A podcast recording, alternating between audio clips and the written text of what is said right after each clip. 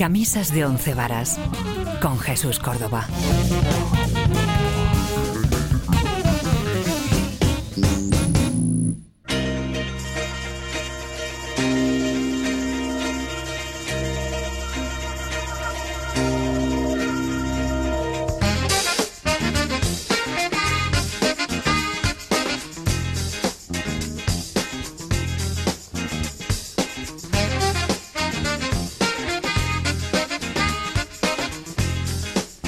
Como siempre, las, los vientos de esta fantástica canción, de esta sintonía de camisas de once varas. Como siempre, todos los fines de semana podéis escuchar, tanto en Radio Inter como en Radio Internacional, camisas de once varas, camisas en plural, ya lo sabéis, además, porque no son pocas en las camisas que nos metemos de once varas, tanto Guillermo Tejero ¿Qué tal hola, estás? Hola, Jesús, ¿cómo estás? Como Miguel Payares, que ya ha vuelto de su periplo y su viaje, le vemos moreno, no, sé, no sabemos Sí, dónde ha estado pues, usted. eh, ha, ha sido un buen viaje, de verdad. ¿Qué tal estamos? Muy bien.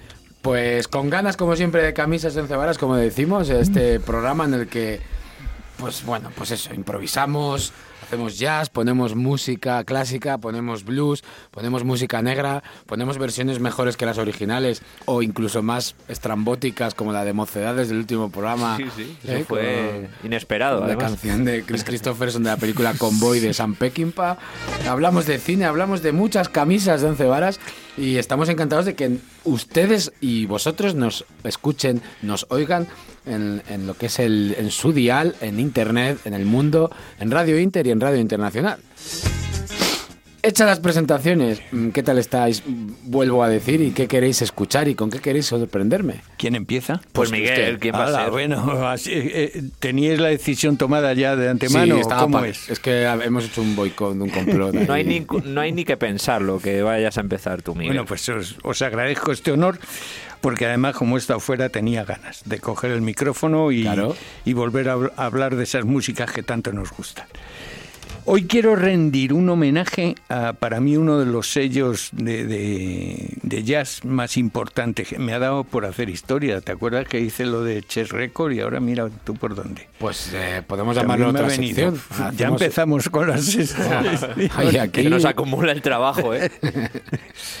Es ese maravilloso sello discográfico llamado Blue Note. eh, imprescindible. sello. imprescindible Sí, sello llamado Blue Note.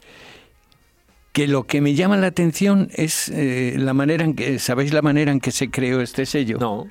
Pues lo crearon mm, dos eh, súbditos alemanes que huían de los nazis. Ah. Qué curioso. Curiosísimo. Alfred Lyon y Francis Wolff.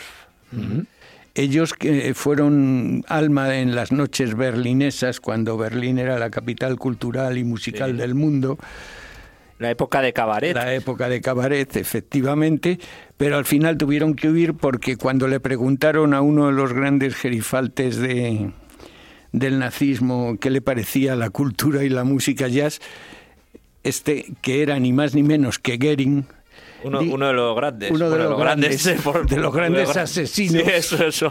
dijo que cada vez que le hablaban de esa música, fíjate qué frase, le entraban ganas de echar mano a la pistola, con lo cual decidieron, mira, pues mira, vámonos, porque esto se pone muy feo. Ahí le sacabas de Wagner y a Goering. Y, Exactamente, y no quería saber nada más del mundo. Bueno, esta gente llegó a Nueva York, crearon el sello discográfico y empezaron a, fichar a gente que el primero fue Thelonious Monk, ni más ni menos. Siguieron con John Coltrane, con Orange Silver, con Miles Davis. Vamos, que, que se. Imagínate. Que no buscaban a medianías, ¿no? Exacto, con Gregory Porter, con Art Barclay, el gran batería Art Barclay. Herbie Hancock. Herbie Hancock también tu- estuvieron con él. Sí, sí. Y en fin, a ellos se deben, pues además era, era gente arriesgada, porque no solo grababan el jazz, se Dave metieron Brubeck, también. Dave Bruber, Paul Desmond, todos esos Todos, grandes todos, músicos todos han pasado grandes por músicos. Blue Note, sí, sí, empezaron ahí, claro. Se arriesgaban mucho y como consecuencia de arriesgarse mucho tuvieron que vender el sello discográfico. En, eh, primero se lo vendieron a Liberty Records y luego pasaron a ser parte de EMI. Pero cuando EMI había decidido que no era rentable, digamos, seguir con ello, les consultaron y ellos dijeron que, que había que dar un último empujón. y descubrieron a una chica que se llamaba Nora Jones. Vaya. Que además. Ni más ni menos que con el primer disco que la grabaron vendió 20 millones de Sí, ejemplares. sí, es que lo el debut cual de Nora Jones fue... que fue- subiera para arriba como la espuma. Aparte de que. que Y eso revitalizó y se, y se, y volvieron a sentar, ¿no? Efectivamente. Bueno, Nora Jones hay que decir que es hija de Eso uno de los eh, Sí. de los eh, míticos músicos de bueno de música india, ¿no? Podría Sí. decirse de mm, Ravi Shankar. Ravi Ravi- Shankar, claro, no me salía no- el nombre. Sí, es la hija de Ravi. Lo iba a decir ahora porque es, es insólito, ¿no? Decir, bueno, es que, ¿cómo es posible? No Pues sé. el arte que al final Ese, ese heredar el talento, digamos, Iba a hacer un chiste absurdo. pues hazlo. El arte que es morirte de frío. Oye, Miguel, y una curiosidad. El, el- el local que hay en Nueva York, el Blue Note eh, Jazz eh, Club, eh, eso supongo que estaría creado por el sello. eh, Sí, para- efectivamente, para hacer las presentaciones de sus discos y, y a los músicos nuevos que descubrían. en que fin. sigue abierto, que Sigue abierto, está en una zona muy bonita de Nueva York, de Manhattan, en el Greenwich Village. Y además al lado está el sitio más barato de Manhattan para beber cerveza. Anda. Así que recomiendo. eso sí que es un lo descubrimiento. Habrá que ir a lo Nueva demás York. es tontería. Además, Mañana, me- pone- mañana me cojo un avión y me voy allí. A los tomar que estén por allí. Don Miguel, entonces usted querrá escuchar a Nora Jones, me imagino. Por supuesto. ¿Y qué canción, por ejemplo? La, ese disco que entró en El, famoso disco que es Come Away With With Me, Me, del do- año 2002, creo. 2002. Pues eh, vamos a escuchar la calidad musical de esta mujer y bueno, y aparte Y la calidez. Su voz, calidez y bueno, y, y- y lo A mí me entusiasma, es, un- es una mujer que me entusiasma, de verdad. Pues vamos con ello.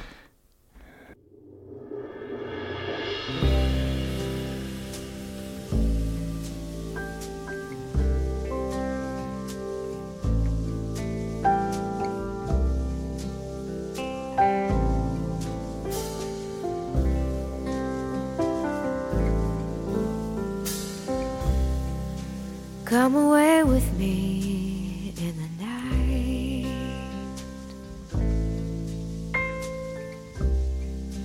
Come away with me, and I will write you a song.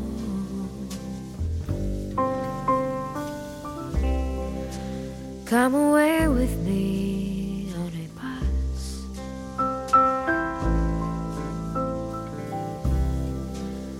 Away where they can't tempt us with their lies. And I want to walk with you on a cloudy day in fields where the yellow grass grows knee high. So won't you try come away with me and we'll kiss on a mountain top.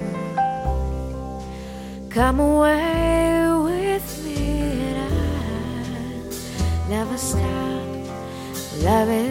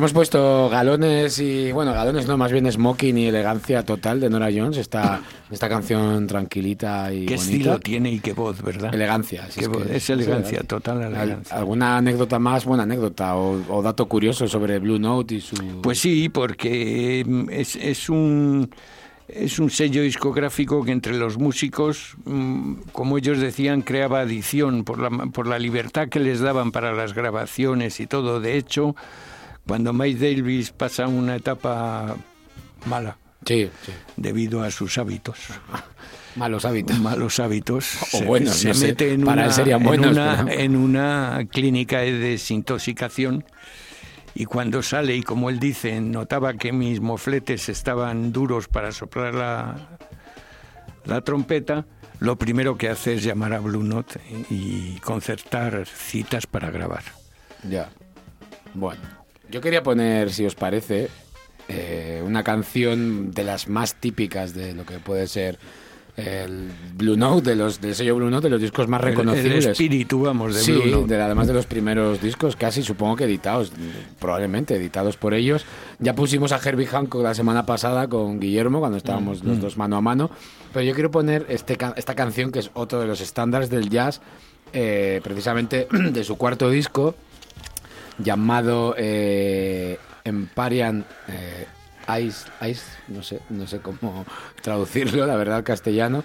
Pero bueno, un disco en el que viene pues este inconfundible Cantaloupe Island, una de las más reconocibles canciones de, de Herbie Hancock y donde encima rodeado de Freddie Hubbard, Ron Carter, Tony Williams, pues un cuarteto de jazz en el Fantástico. que firmaron este pedazo de disco en el que, bueno, pues quiero que sea la siguiente propuesta, además un disco del año 1964, para que escuchen todos los oyentes de Radio Inter y Radio Internacional y vosotros, que os lo dedico a vosotros. Estoy un poco espeso hoy, ¿eh? la verdad. Nah. Vamos a escuchar.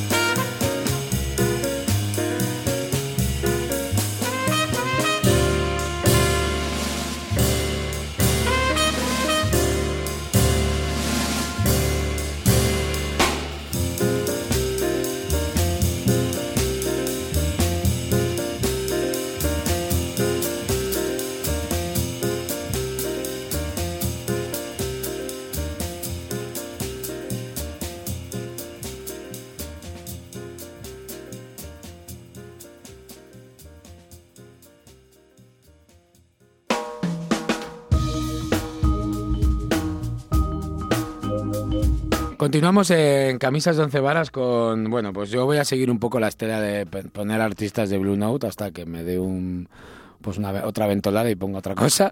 Y Guillermo, eh, usted tiene quiere también hacer mella en algo. Sí, hilando con lo que nos ha traído Miguel de, Sí. de Nora Jones, pues nada, pensando en, en su padre, en Ravi Shankar, pues como decíamos, uno de los eh, músicos introductores de, la- de los sonidos, de los instrumentos, las texturas indias, porque él era, Orientales, sí, orientales, eh, era, era indio, era de hecho descendiente de una de las castas eh, eh, de la India, los, de los brahmanes. Que ¿Pero son qué me la- dice usted? La casta sacerdotal. Sí, efectivamente. Y luego, pues eh, tuvo, se fue a Estados Unidos, tuvo, tuvo allí la familia, como hemos dicho, Nora Jones, eh, a la que tuvo con 60 años. Y luego, pues eh, Ravi Shankar murió en el 2012, eh, hace ya con 92 años. Y bueno, uno de los grandes amigos y uno de los grandes discípulos de Ravi Shankar fue eh, uno de los músicos también más destacados y a, a la vez más eclipsados de la historia de la música. Ya como sé es por dónde vas. Se mastica ironía aquí continua. No, no, no es- Efectivamente, no, pero lo, lo que ha dicho es, es exacto. Sí, Más sí. porque no le daban lugar. No le daban bola. No le daban bola, pero se merecía un espacio aparte. Hablamos de George Harrison, del tercero de en Discordia de los Beatles, y dejamos aparte a Ringo Starr, que ya... Paqui Ringo está. que bueno, claro, entre esos dos grandes eh, genios de la, de la... y con esas personalidades como fueron John Lennon y Paul McCartney, pues George Harrison, que era otro genio, pues eh, pero más discreto, el genio discreto. Nunca le dejaron destacar. le daban le daban a lo mejor le decían venga vamos a meter un par de temas tuyos en, en los discos de los Beatles y así estás contento bueno pues eh, él descubrió eh, a mediados de los años 60 descubrió en un viaje que hicieron todos a la India Sí, de meditación de meditación en el que, bueno, em, por ejemplo, John Lennon y, y- y- y Ringo Starr se volvieron a la semana de estar allí. La semana dijeron Eh, que, de- que nada, que eso no que le nada, gustaba. que no les gustaba en absoluto. el Paul tema. McCartney eh, se quedó un tiempo más y el que más eh, eh, fue George. Se, se quedó fue George que, que luego eh, pues conoció a Ravi Shankar y él fue su maestro de sitar en Sí, pero al mismo tiempo George Harrison fue el introductor de Ravi Shankar en Estados Unidos, en También, Inglaterra, en la claro. música, en los conciertos.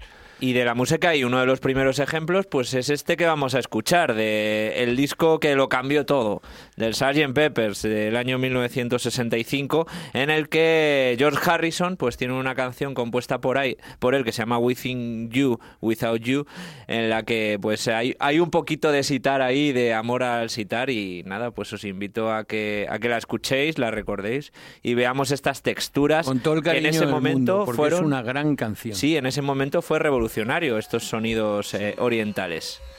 La prueba es que en el siguiente disco de los Rolling Stone metieron también. Sí, porque fueron también, fue Mick Jagger al viaje con todos los Beatles y él se volvió pronto también.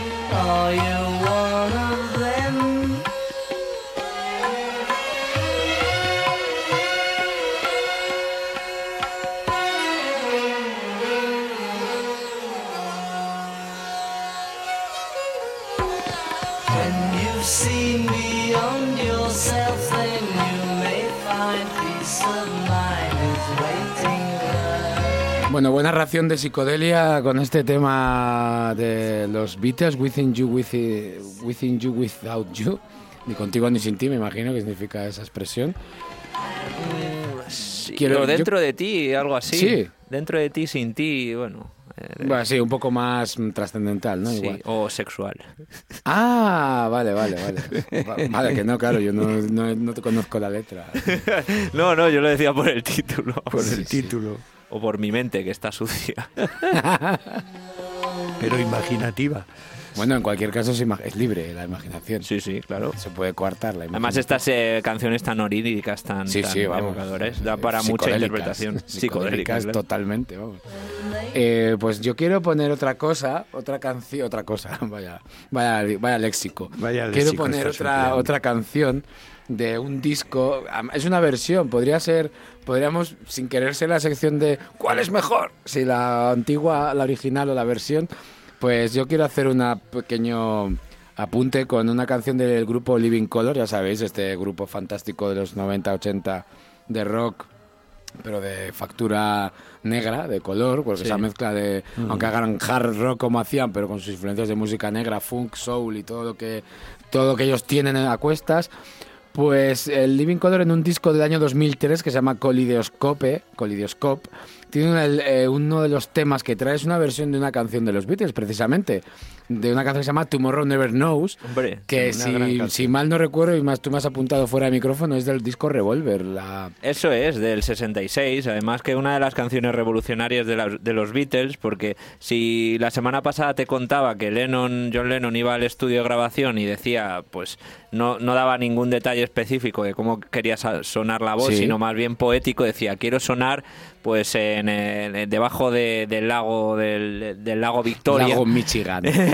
pues en esta ocasión, al grabar Tomorrow Never Knows, que es una canción también con sonidos, eh, con unas armonías así orientales, Sí. le dijo al productor George Martin, George Martin, Lennon llegó y dijo que quería sonar como 100 monjes tibetanos cantando.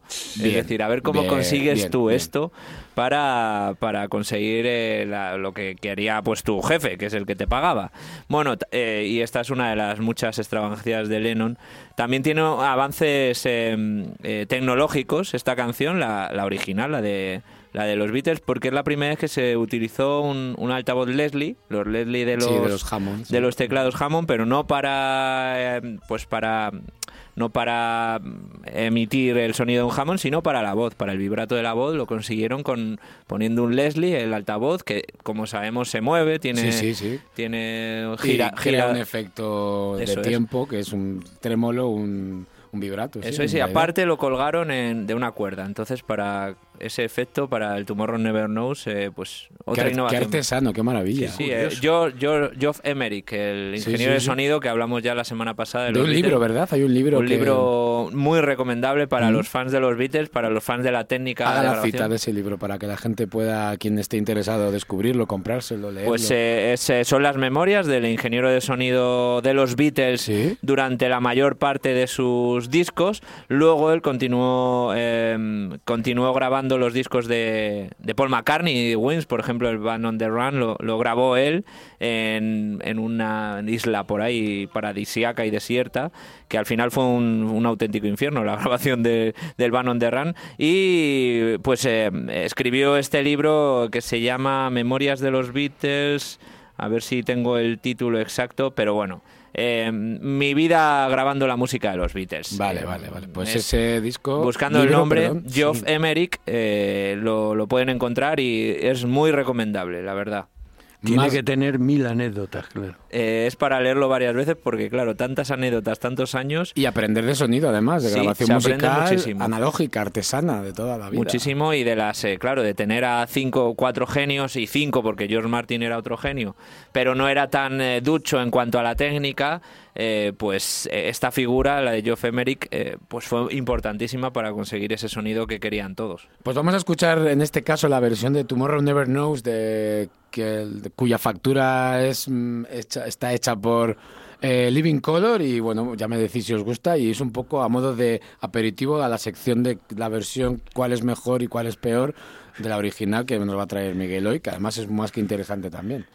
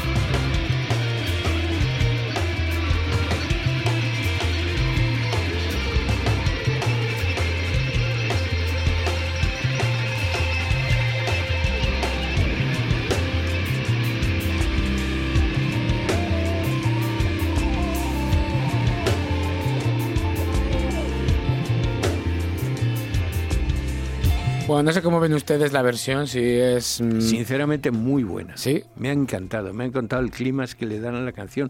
Me ha encantado lo respetuosos que son con la canción, con la versión original y lo que introducen, su música, su estilo. Muy Mm. bueno, de verdad. Y a mí me, parece que es buena Sí. versión. El, no sé, Guillermo, que le Sí, parece a sí, sin duda. Además, eso, adaptando la psicodelia de los 70 a la psicodelia de los 90 2000. Sí, sí, que, que también suena, pues. eh, eh, misteriosa y psicodélica, como era la, la intención de, de John Lennon, que fue el, el compositor de la canción, pero claro, en, en otros tiempos y, y la verdad es que sorprendente y enhorabuena por los Living Color y por, Un grupo, un grupo muy más que recomendable, Living Color, en todo lo que hacen. Siguen tocando, siguen sacando discos, siguen haciendo giras mundiales, no paran Yo de tocar la- y son mayores ya. Tengo que decir edad que ya. los descubrí gracias a ti ¿Mm? y las veces que has puesto canciones suyas siempre me han... Pues nunca he- me han defraudado. He de decir que empezaron, tuvieron su fama con su famosísima canción Cult of Personality, que es un himno de,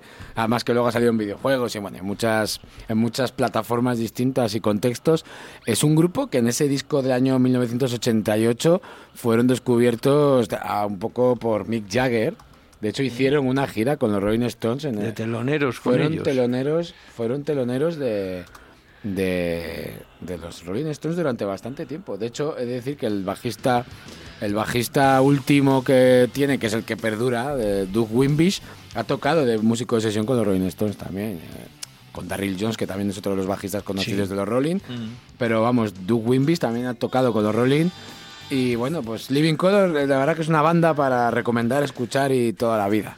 No hay, no hay otra. sí, me- del rock, del gustan. rock de, bueno, pues rock negro, como yo diría, la Black Rock Coalition de Nueva York, además que son ellos, aunque bueno, estarán, ya no sé ni dónde vivirá cada uno de ellos, pero bueno.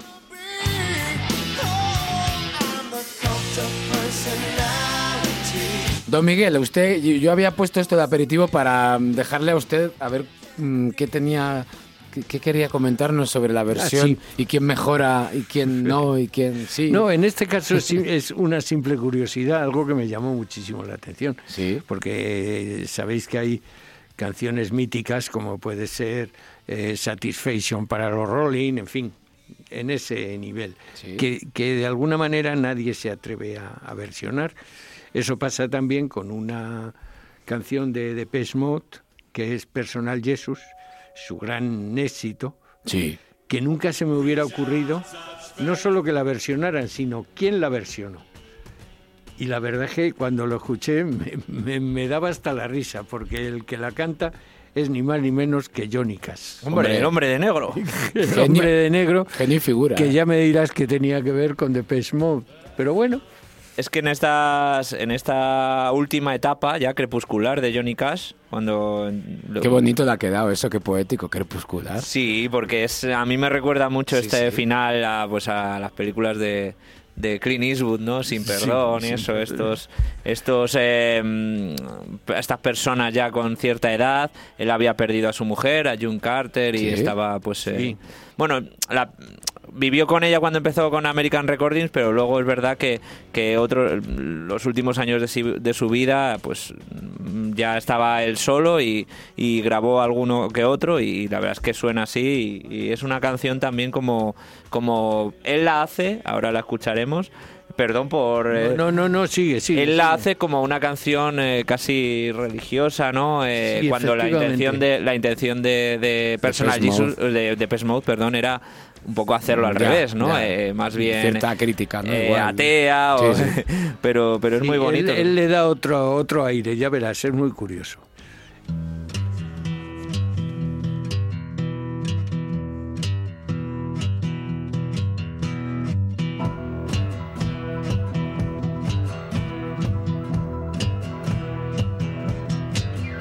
your own personal Jesus. Someone to hear your prayers, someone who cares. Your own personal Jesus. Someone to hear your prayers, someone who's there.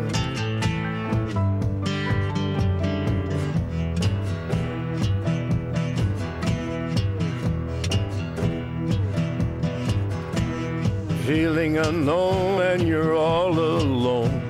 Flesh and bone by the telephone. Lift up the receiver, I'll make you a believer. Take second best, put me to the test. Things on your chest, you need to confess. I will deliver, you know I'm a forgiver.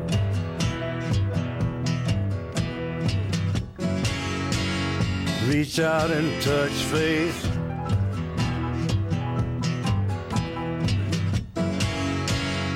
Reach out and touch faith. Your own personal Jesus. Someone to hear your prayers, someone who cares.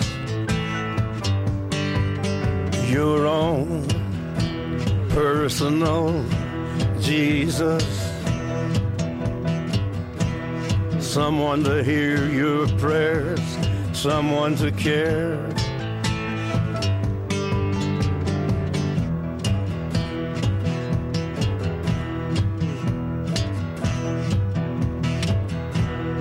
Feeling unknown and you're all alone, flesh and bone by the telephone.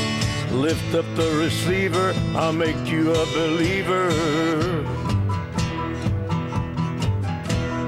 I will deliver, you know I'm a forgiver.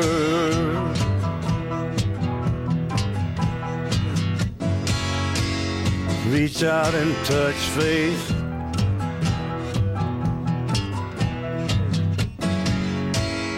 Reach out and touch faith.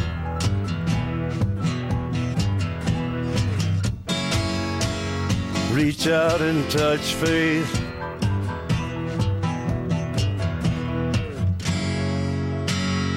Reach out and touch faith. Bueno, es que estamos mm, con los ojos mm, Sí, sí. abiertos y Bueno, quiero, ojipláticos. quiero destacar un comentario que ha hecho eh, fuera de micrófono Guillermo que me ha parecido acertadísimo, que le da un tono, le da un tono como si fuera un predicador de, Sí, estos, sí, sí. de- ¿verdad? Claro, claro. Religioso. Es, es curiosísimo. Eh, Exactamente, suena sureño. El sonido, la Total guitarra, la guitarra, las válvulas, relleno, calidez, la voz, toda, todo el tratamiento sonoro de esta canción es maravilloso. Es el Mississippi, Alabama, no sé qué decir. Totalmente. Así que bueno, no sé. Eh, Es del año 2002, un año 2002. antes de la, del fallecimiento de Johnny Cash. Y es su último disco. Luego sacaron algunas versiones, Sí. eh, algún otro eh, pack de esto cuando alguien fallece que, Ya, ya. que lo tenía Siempre guardado, pero, por ahí, pero, pero este fue el último American Recordings que grabó él. Pues eh, aparte pues, está la versión de Heart, que también la hemos puesto aquí, Sí. de, de Nine Inch Nails. Tiene una versión preciosa del Bridge Over Troubled Water de, de Simon and Garfu- and pues tampoco la he oído. Mira tú. Pues In My Life, en este disco está la- una versión del In My Life de los Beatles. Sí, eh, esa y, creo que sí la he y oído. todas pues eh, con el gusto y con la- el estilo de, de Johnny Cash que, que, que, bueno. y el y el pulimiento de Rick Rubin en cuanto a la Sí, producción, el concepto de hacer este tipo de versiones sin dejar de meterse en, en la personalidad, como tú dices, de Johnny Cash. Le da una forma a Rick Rubin en cuanto al, al concepto de grabación acústico, en crudo y sonando también a eso, sonando a country, folk, mm, costumbrista de su tierra. Espiritual. Espiritual, religioso, como un poco penitencia, ¿no? De él por su vida tan de tan desfasada y de tanta, bueno, pues de tanta quizás Incidencia, excesos, digamos, incidencias. incidencias. Sí, Él sí. Empezó a grabar este mm, estos discos del American Recordings. de- prácticamente fue Rick Rubin a casa de Johnny Cash Sí. a rescatar a Johnny Cash porque estaba totalmente olvidado para, para el, gran público, para la pues eh, la industria discográfica. Sí. Y él con un micro, eh, un par de micros en su casa grabó este ese primer American Recordings que fue lo que luego le impulsó a hacer más discos de este estilo, intimista, Sí. eh, haciendo versiones y que le pues le pues el primer eh, American creo que le dio unas cuantos Grammys y, fue un exitazo de ventas. Así que gracias a Ray Rubin también el legado de Johnny Cash se amplió. Sí, se amplió. Continuamos en Camisas de Once Varas en Radio Inter y Radio Internacional.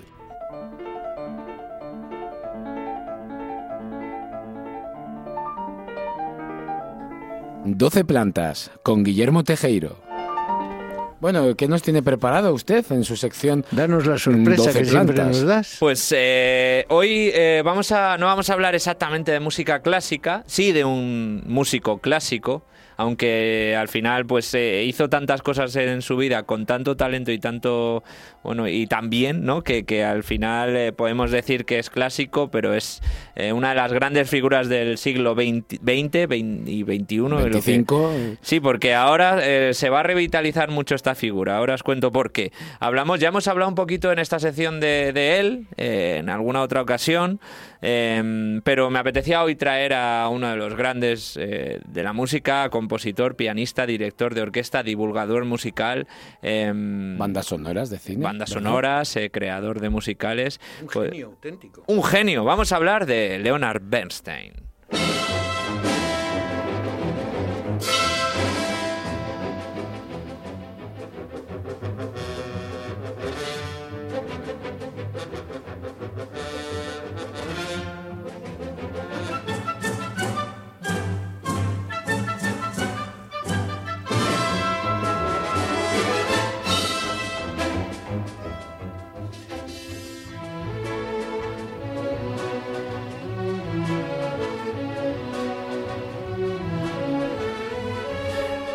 Y hoy en concreto, pues eh, me apetecía traeros esta maravilla, esta obra magna de- del siglo XX de los musicales, como es eh, West Side Story, que es la obra por la que compositiva de Leonard Bernstein, por la que más se le conoce.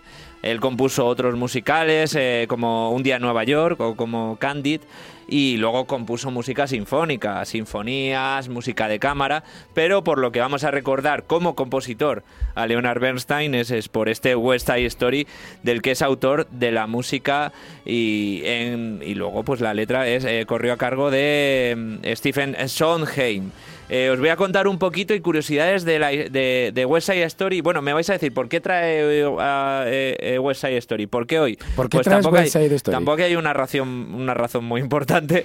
Primero, porque me apetecía y segundo, porque dentro de un año más o menos, el 18 de diciembre de 2020, se va a estrenar en, en cines un nuevo remake de la, de la obra de Leonard Bernstein, de la obra, de la película que, que fue un exitazo en, el- en los años 60, eh, de West Side Story, dirigida por Steven Spielberg. Así que, bueno, podemos Qué fiarnos de- arriesgado, qué arriesgado. podemos eh, fiarnos de que va a ser por lo menos una obra interesante porque no es un cualquiera este que va a dirigir eh, dentro de un año, eh, aún queda para que llegue para que llegue este remake a ver cómo lo hacen ya tienen un reparto ya la ha rodado y habrá que ver pero bueno si mantiene esta música de Leonard Bernstein eh, pues podemos estar muy tranquilos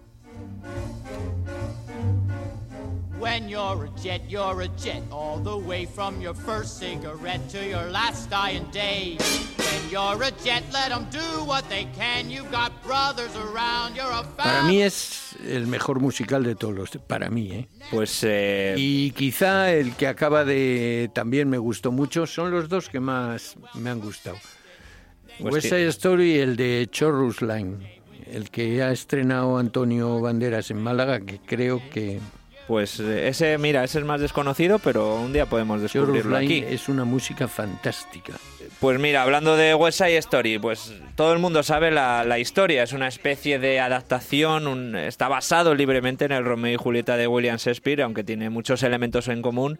En el caso del musical, eh, pues está ah, ambientado en Nueva York, a mediados de los años 50, en el barrio del Upper East eh, West Side por eso se llama West Side Story. Y en él, en vez de este, este- esta enemistad entre Montescos y Capuletos, entre dos familias rivales en, Vera- en Verona, pues eh, lo que hicieron Bernstein y el letrista y Stephen Sondheim fue eh, adaptarse un poco a los tiempos y poner a dos bandas juveniles enfrentadas y además de diferentes etnias blancos. Los eh, Jets, que eran de raíces europeas, y los Sharks, que eran eh, de origen eh, La- puertorriqueño. Latinos, claro, sí. sí. Latinos. ¿Qué pasa? Pues que lo que pasaba en Romeo y Julieta, que hay un momento en el que Tony, uno de los eh, Jets, se enamora de María, que es la hermana del líder de los Sharks. Maravillosa Natalie Wood. most beautiful sound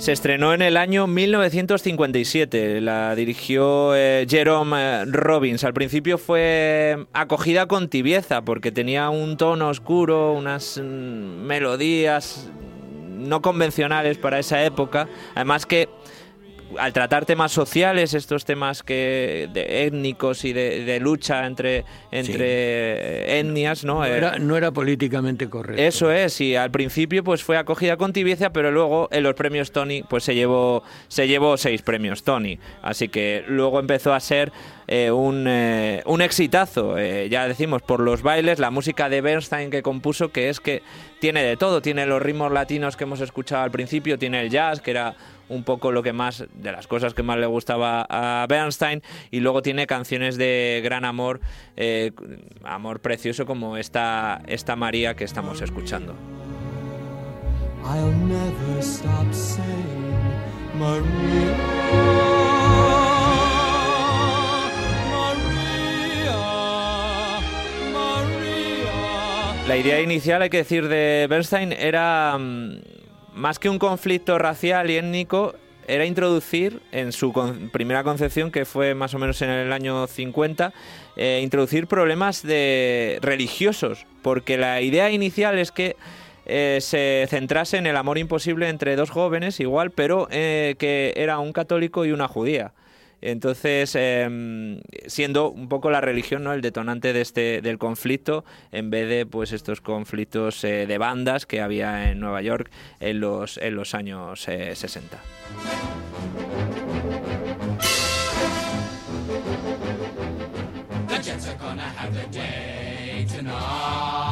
Hablaba Miguel de la adaptación a la gran pantalla de, y de esa ese mítico personaje de María interpretado por eh, Natalie Wood.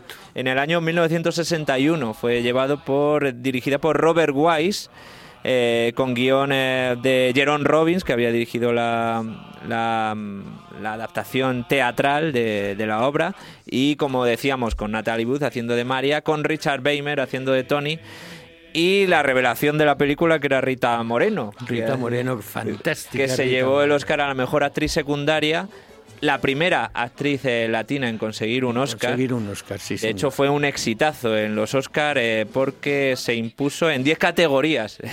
es decir, aspiraba a 11 la película y se impuso en 10 categorías. Mejor película, eh, mejor, direc- mi- mejor director, mejor actor de reparto para George Chakiris, Rita Morena, como hemos dicho, mejor fotografía. Al final, pues un, un exitazo total que tiene un récord eh, y es que la banda sonora de la, de la película en concreto grabada, pues eh, la que suena en la película, eh, permaneció 54 años en, el- en la lista de los discos más vendidos de, Madre Estados, mía. de Estados Unidos. Madre mía.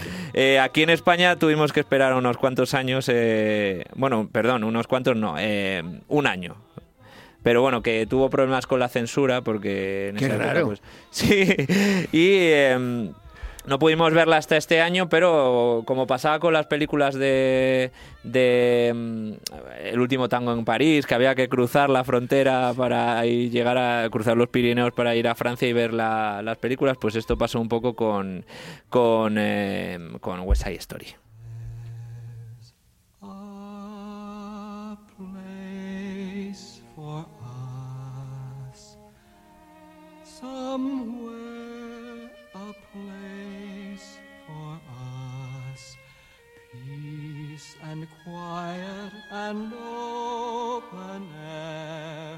Wait for us somewhere. Algunas curiosidades, sobre todo de esta, de esta película, de esta adaptación de West Side Story, por ejemplo, los papeles eh, iniciales. Eh, eh, para el papel de Tony, el candidato principal era uno que os gusta a vosotros, Elvis Presley. Iba a hacer de Tony. Me, me encanta, me encanta. Elvis. Pero su agente, su agente di- di- eh, le dijo que no lo hiciese. Luego, por cierto, se arrepentiría mucho de ello. Para, na- para el papel de María, de Natalie Wood, eh, la intérprete inicial era Audrey Hepburn. Pero en ese momento eh, estaba embarazada y no pudo, no pudo aceptar la, Pero la oferta. Yo, yo es que ya no me la imagino si no es con, con la cara de Claro, claro, es que es tan, eh, tan eh, personaje mítico este tan personaje. carismático, ¿verdad? Esos ojos miraban a la pantalla, era una cosa especial. Está considerado el segundo mejor musical del cine estadounidense por el American Film Institute, solo por detrás de Cantando bajo la lluvia. Ah, bueno, claro. Y podemos decir, No vamos, estoy de acuerdo, pero bueno. Bueno, claro, esto por opiniones. Esto por opiniones. que y esta canción, pues vamos a terminar ya este repaso a West Side Story, pues con la, la canción más mítica del musical eh, que, que es reconocida en todo el mundo, cantada en todo el mundo. América. Ese América. Que, Qué maravilla, ¿eh? Qué Que maravilla. vamos a Qué escucharlo ritmo, un poquito Quiero y ver a la bailar un película. poco. Quiero ver la película. Pues en un año, el 18 de diciembre. No, no, la original. Ah, la original. Yo Ah, soy más de los clásicos. Vale, pues, pues esto animamos a la gente a que lo vea. Y de, de, de hecho hay una gira del musical de Sí. West Side Story por España. Creo que ahora mismo están en Barcelona. Así que los oyentes de Barcelona pueden acercarse a ver esta maravilla.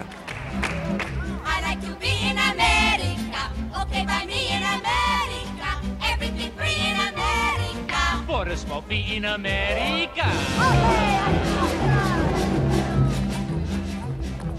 Buying on credit is so nice. One look at us and they charge twice. I have my own washing machine. What will you have though to keep clean? Skyscrapers bloom in America. El Rincón del Blues con Miguel Payares. Miguel, nos vamos con su fantástico Rincón del Blues que lo teníamos abandonado desde hace unas semanas. Sí, es verdad. Y quiere usted escuchar a una gran cantante que además usted Mi- profesa mi- mi mucha, mucha admiración. particular. La gran, la grandísima, la extraordinaria Berhard. Con Joe Bonamassa en este caso, me parece además en la canción cantando que me ha dicho. Goblin. Pues, oye, Que quiero que eh, hacer hincapié en una cosa. Fijaros, solo fijaros en cómo entra en la canción. Ya con eso te ponen los pelos de punta. Pues con esto nos vamos a despedir, que como siempre necesitamos dos horas de programa ya porque se nos queda corto. Tenemos muchas cosas de las que hablar siempre en Camisas de Once Varas, en Radio Inter y Radio Internacional. Don Miguel Payares, un placer. Igualmente. Y don Guillermo Tejero, lo mismo. Pues lo mismo digo, que es que es un gusto estar aquí con vosotros. A todos los oyentes de Radio Inter y Radio Internacional, no desconecten sus transistores ni quiten la página web. Y por favor, escuchen siempre buena música. Chao. Baby, yeah.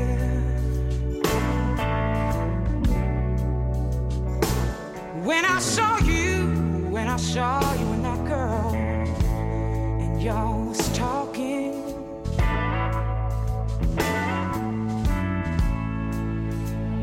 Something deep down, something deep down in my soul said, Go on, go on and cry, girl.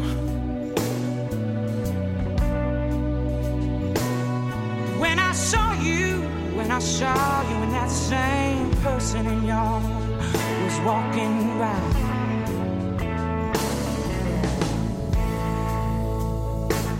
And I'd rather,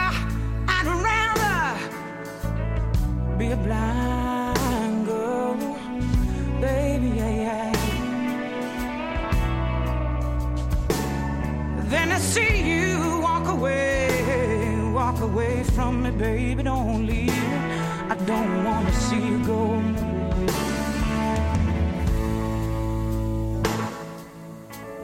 Cause you see, I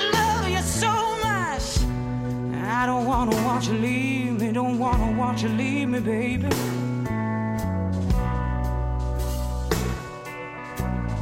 And another thing is, one more thing is, I just don't, I just don't wanna be free, scared to be by myself.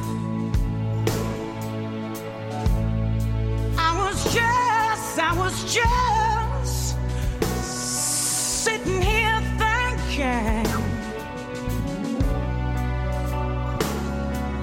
what you're seeking.